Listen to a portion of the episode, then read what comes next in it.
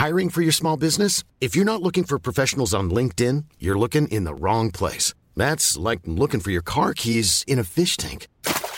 LinkedIn helps you hire professionals you can't find anywhere else, even those who aren't actively searching for a new job but might be open to the perfect role. In a given month, over 70% of LinkedIn users don't even visit other leading job sites. So start looking in the right place. With LinkedIn, you can hire professionals like a professional. Post your free job on linkedin.com slash people today.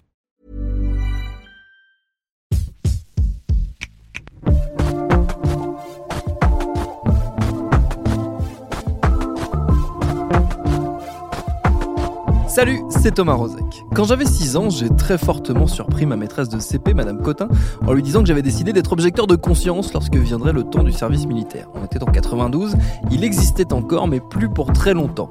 Et cette grande ambition enfantine, eh ben, elle ne m'a pas servi. Cela dit, si j'appartiens à une génération pour la plupart très heureuse d'avoir échappé au service, ce ne sera pas forcément le cas de mes enfants, puisque comme tout le monde, j'ai découvert avec un mélange d'effroi et de consternation les premières images du SNU, le service national universel expérimenté en ce moment. Et même si le gouvernement dit et répète qu'il ne s'agit pas d'une remise au goût du jour de l'ancien service militaire, le décorum déployé à base d'uniformes, de vie en caserne et de salut au drapeau y fait quand même très fortement penser. Dès lors, plusieurs questions nous trottent dans la tête. Comment s'organise la résistance, si résistance il y a, au SNU Quelles objections, et j'utilise le mot à dessein, soulèvent ses opposants? Et par ailleurs, d'où vient cette fascination persistante de la classe politique à droite comme à gauche pour un service militaire fantasmé comme un moment d'union républicaine à nul autre pareil? Ce sera notre épisode du jour. Bienvenue dans Programme.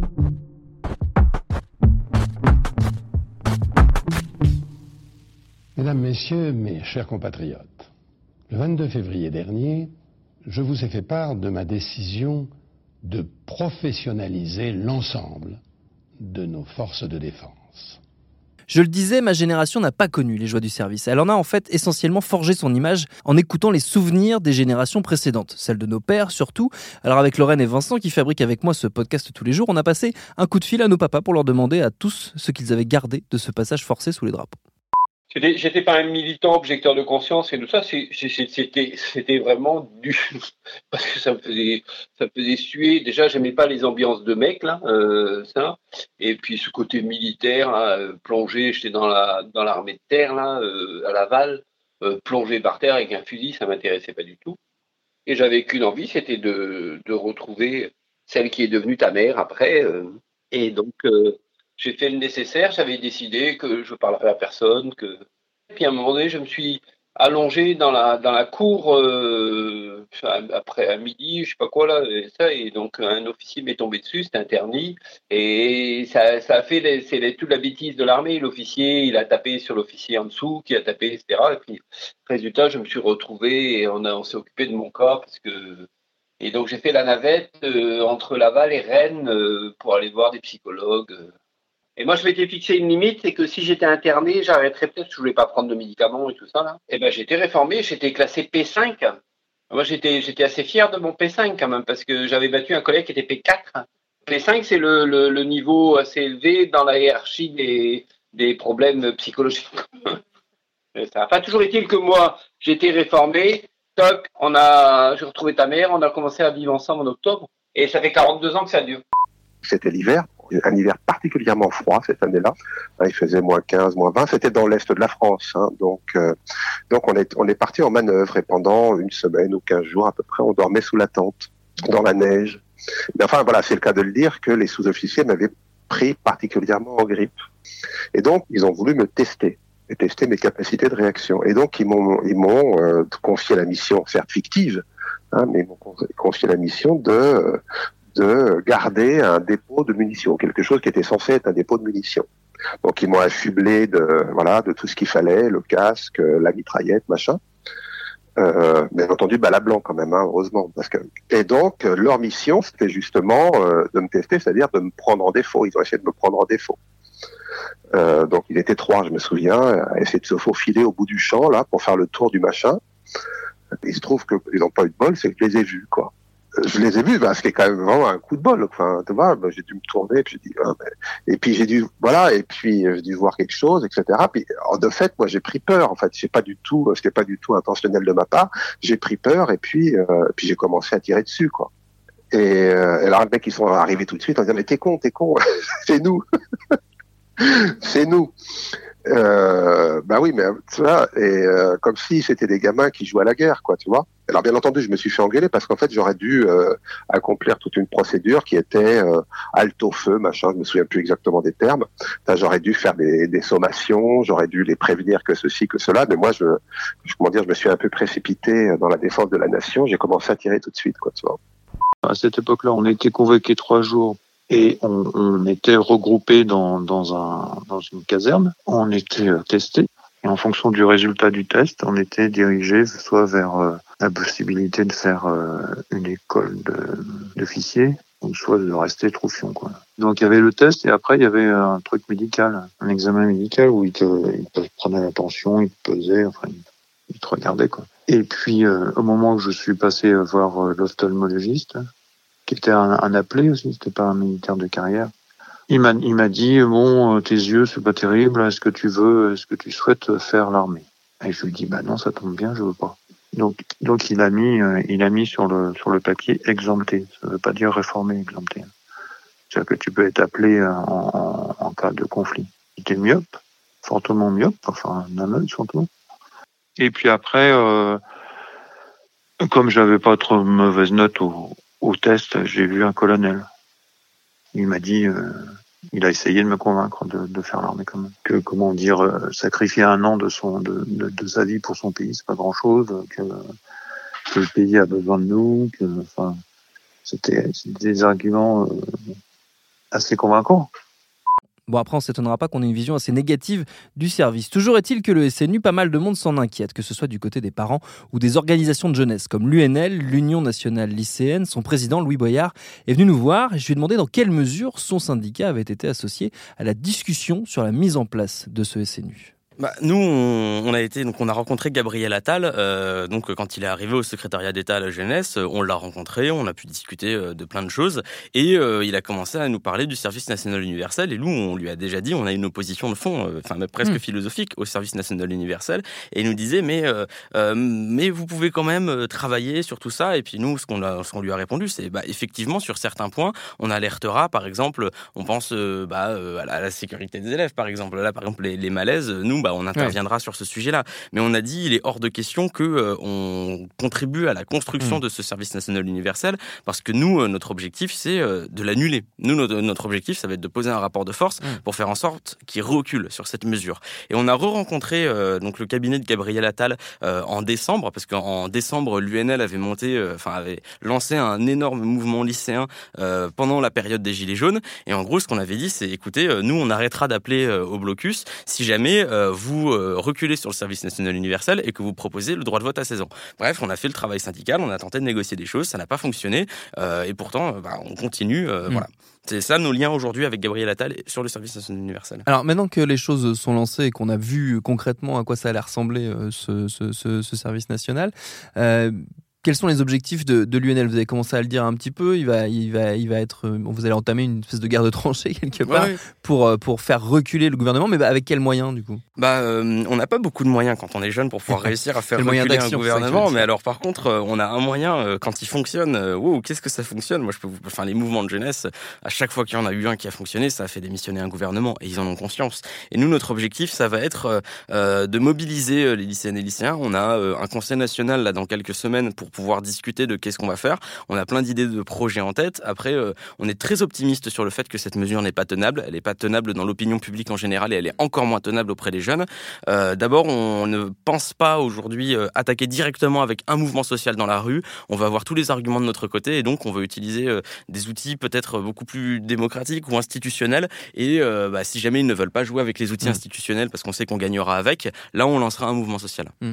Et est-ce qu'il y a sur, le, sur la table, je ne vais pas vous demander de me, me m'en dévoiler trop des, des, des, des idées euh, proposées par l'UNL, mais est-ce que euh, circule, revient euh, l'idée d'une objection, d'une possibilité d'objection, ce qui était, on va dire, le, la manière d'échapper à l'époque du service militaire classique tel que les générations précédentes l'ont connu, une manière de ne pas faire ce service militaire, c'était d'être objecteur de conscience. Est-ce que l'idée de, de, recréer une forme d'objection euh, circule? nous, nous, bien sûr, c'est ce qu'on porterait parce que, à limite, si jamais il y a des jeunes qui sont volontaires pour pouvoir le faire, c'est leur choix et il euh, n'y a pas de problème. Le service national universel peut exister. Si jamais c'est seulement des personnes qui souhaitent y aller. Seulement, si c'est que des personnes qui souhaitent y aller, vous n'aurez pas plus de 20 000 personnes par an. Hmm. Donc euh, voilà. Nous, par contre, ce qu'on porte comme alternative, le SNU, ça va coûter 1,5 milliard par an, 1,3 milliard pour les infrastructures. C'est à peu près le chiffre qu'on a pour pouvoir avoir le budget qui est nécessaire aujourd'hui euh, dans l'éducation, enfin dans le secondaire et même dans le supérieur. Donc nous, notre objectif, c'est de les faire reculer sur le SNU hmm. et que tout cet argent, on le mette pour ouvrir des places à l'université, qu'on n'ait plus les problèmes avec Parcoursup, mais aussi qu'on recrute des professeurs, qu'on rénove les établissements.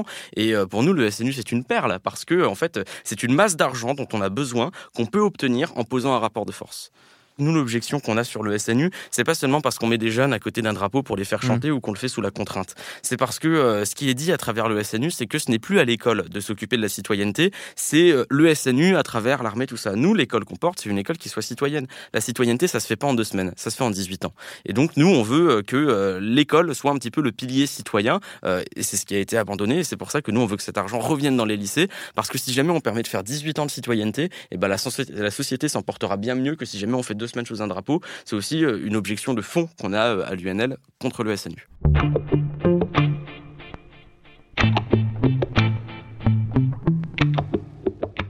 L'objection, justement, puisqu'on en parle, l'idée tourne aussi du côté des parents, avec déjà l'évocation d'un droit familial à l'objection de conscience. C'est la journaliste Louise Touret, qui est spécialiste de l'éducation, qui sur slide.fr a plaidé pour la mise en place de ce droit. Je pense qu'il y a des enfants qui, qui, peuvent être contre et qu'on doit pouvoir aider, même si leurs parents sont pour. Mm. Euh, il y a des parents qui peuvent être euh, contre avec leurs enfants. Et dans ce cas-là, c'est une décision familiale, comme on en prend beaucoup quand on a des adolescents. Et puis, euh, par exemple, moi, si mes enfants avaient envie de le faire, ben, je les en empêcherais pas. Donc, euh, c'est vraiment euh, quelque chose dont on doit discuter. Ça fait partie de l'éducation, de toute façon, de discuter aussi des valeurs, des symboles et de la politique, parce que c'est très politique comme sujet. Donc oui, quand les enfants ont 15, 16 ans, en tant que parent, on est responsable d'eux. Hmm. Et dans cette responsabilité, il y a aussi le fait d'avoir ou pas euh, envie de les envoyer, et non seulement envie, mais penser euh, ou pas que c'est éducatif et bien pour eux euh, de le faire. Je rappelle que l'école en France n'est pas obligatoire, c'est l'instruction qui l'est. Mmh. Comme je l'ai rappelé aussi dans le papier, le vote n'est pas obligatoire. Donc il y a plein de participation à la vie républicaine qu'en fait on n'est pas obligé d'accepter. Ça mmh. s'appelle la liberté de choix. Mmh. Bon, on pourrait l'appliquer au SNU. Pourquoi ce serait la seule chose obligatoire en France, qui plus est pour des enfants? Alors, s'il y a deux, trois trucs obligatoires, c'est la vaccination, mais ça, c'est pour des raisons de santé. Là, il y a vraiment un objectif qui est très politique et ne pas donner le choix quand on a euh, un objectif politique et euh, un discours sur les idées, c'est quand même super spécial, je mm. trouve. Est-ce que cette, euh, cette prise de position, ça a créé un début de discussion sur le net, notamment entre parents potentiellement Et vous avez eu des réactions derrière le papier? Moi, on m'a demandé de lancer une pétition, bon, ce que j'ai pas fait. Hein, je reste journaliste. D'ailleurs, dans le papier, c'est aussi argumenté avec des faits. Je crois qu'on est un peu dans nos bulles de filtre tous. Mm. Donc ceux qui sont pour et qui sont peut-être majoritaires, je pense qu'ils le sont, euh, ben voilà, ils trouvent ça bien, ils restent entre eux. Ceux qui sont contre, ben, ils se parlent un peu entre eux. Donc c'est vrai que si le débat n'est pas posé à un moment, si on ne demande pas aux parents de formuler leur avis, ben on saura, enfin plus généralement. Euh, voilà, on, ne saura pas. Moi, j'ai l'impression que parmi euh, les gens de mon entourage, mais qui sont un peu comme moi, on a était beaucoup à être interloqué, mais ça, ça mm. veut rien dire. C'est encore la même bulle de filtre euh, que j'ai euh, sur euh, les réseaux. Bon, j'ai eu beaucoup de retours très très positifs sur le papier. Peut-être que je connais des gens qui aiment pas et qui m'ont pas dit.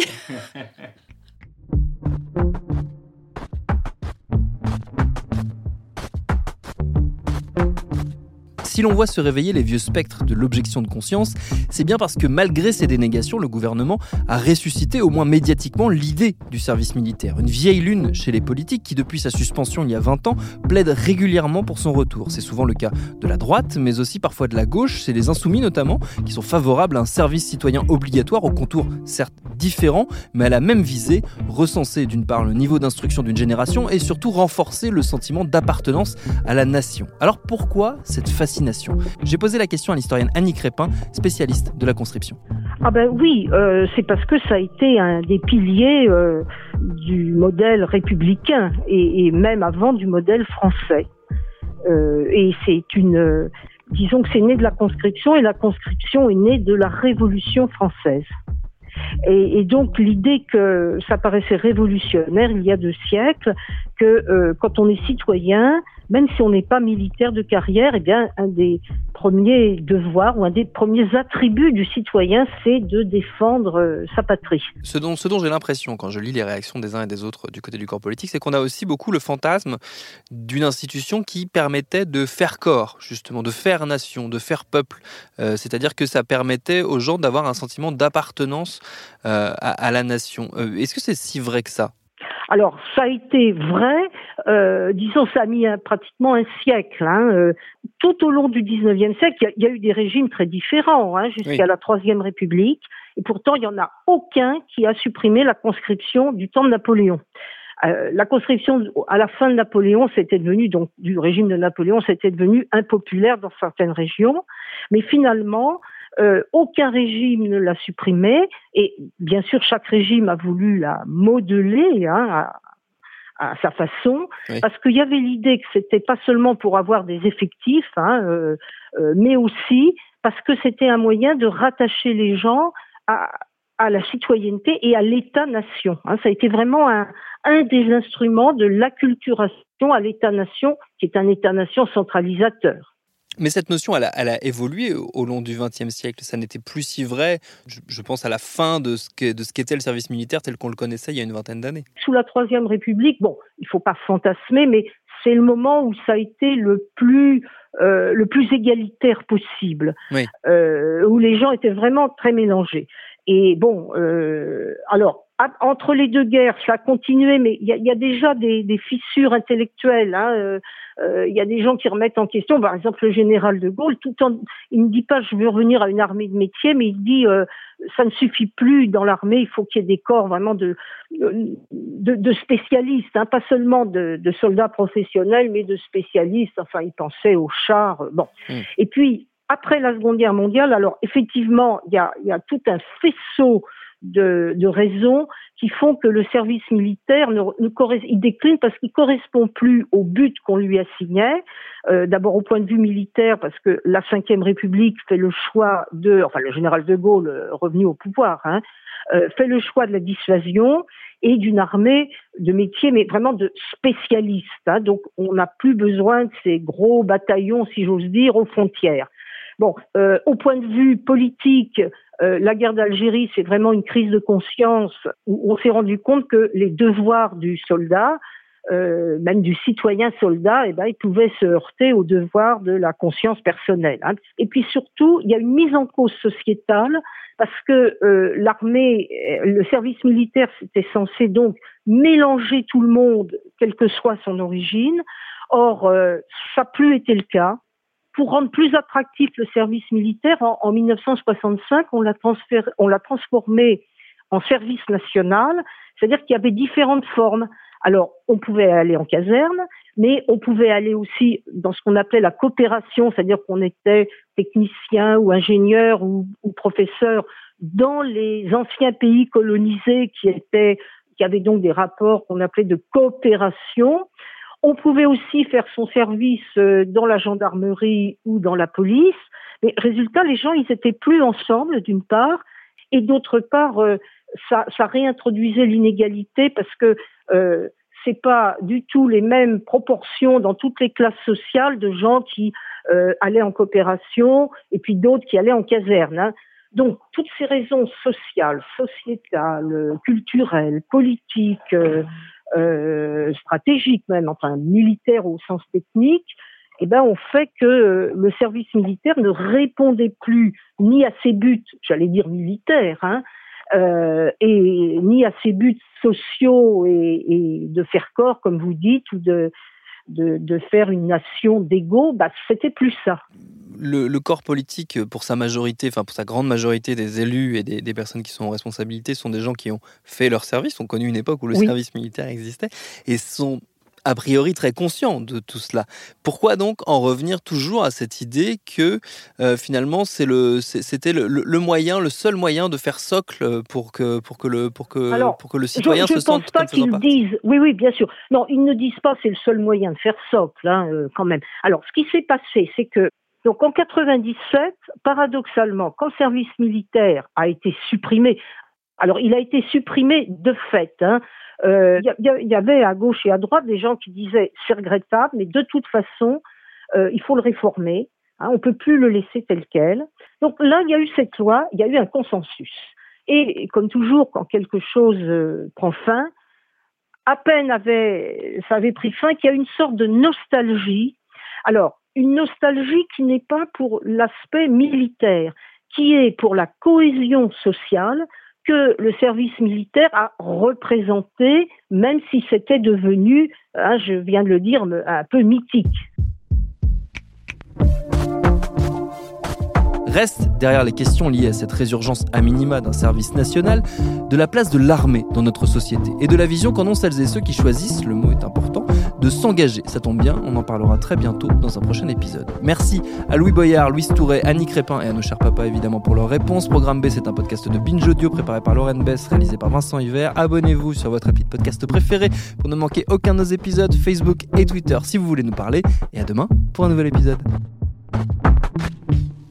Binge. Hey, it's Danny Pellegrino from Everything Iconic. Ready to upgrade your style game without blowing your budget? Check out Quince. They've got all the good stuff shirts and polos, activewear, and fine leather goods, all at 50 to 80% less than other high end brands. And the best part? They're all about safe, ethical, and responsible manufacturing. Get that luxury vibe without the luxury price tag. Hit up quince.com slash upgrade for free shipping and 365 day returns on your next order. That's quince.com slash upgrade.